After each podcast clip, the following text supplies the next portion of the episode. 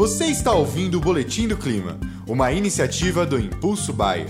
Tudo o que você precisa saber sobre os impactos do clima na sua lavoura.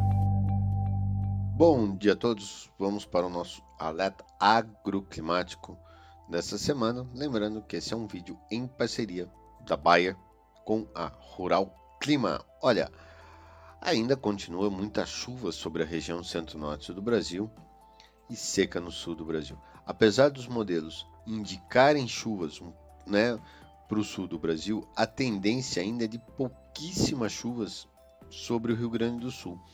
Chove agora nessa última semana de dezembro sobre grande parte das regiões produtoras do norte do Rio Grande do Sul, Santa Catarina e Paraná.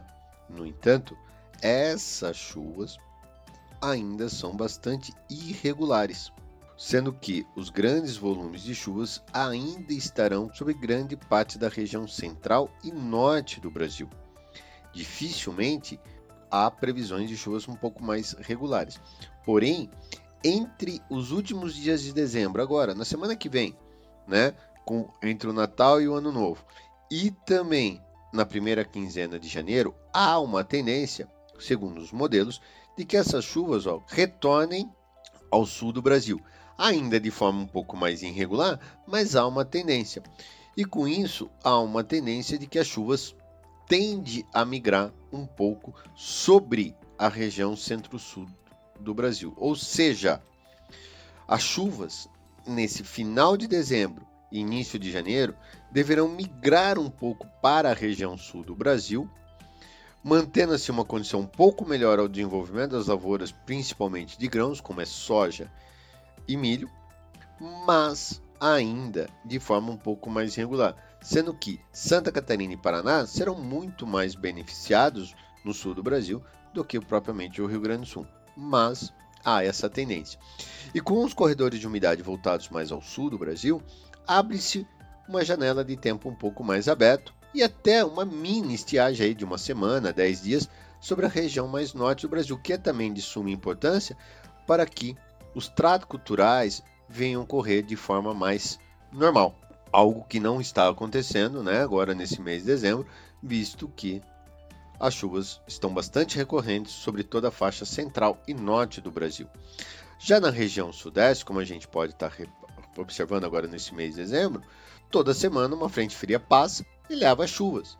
Horas um pouco mais intensas, horas nem tanto, hora mais generalizadas, horas um pouco mais irregulares, mas é fato que toda semana as chuvas estão ocorrendo sobre a região centro-norte do Brasil.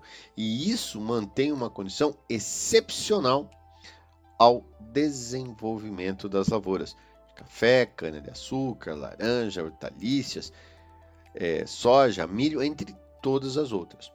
No entanto, vale um alerta que o mês de janeiro, apesar da primeira quinzena ser marcada por chuvas um pouco mais irregulares sobre a faixa central e norte do Brasil e chuvas mais regulares sobre o sul, a segunda quinzena de janeiro tudo tende a inverter novamente isso e voltar um período um pouco mais seco, principalmente para o Rio Grande do Sul, e chuvas mais consistentes, regulares e intermitentes sobre a região norte do Brasil.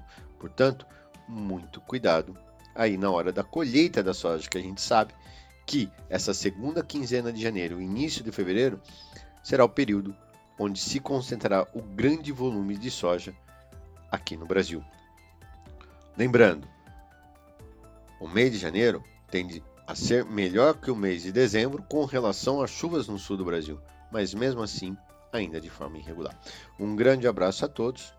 Lembrando que esse é um vídeo em parceria da Rural Clima com a Bayer Agro. E esse foi o Boletim do Clima, uma iniciativa do Impulso Bayer. As últimas notícias do Impulso Bayer sobre a previsão do tempo para sua lavoura.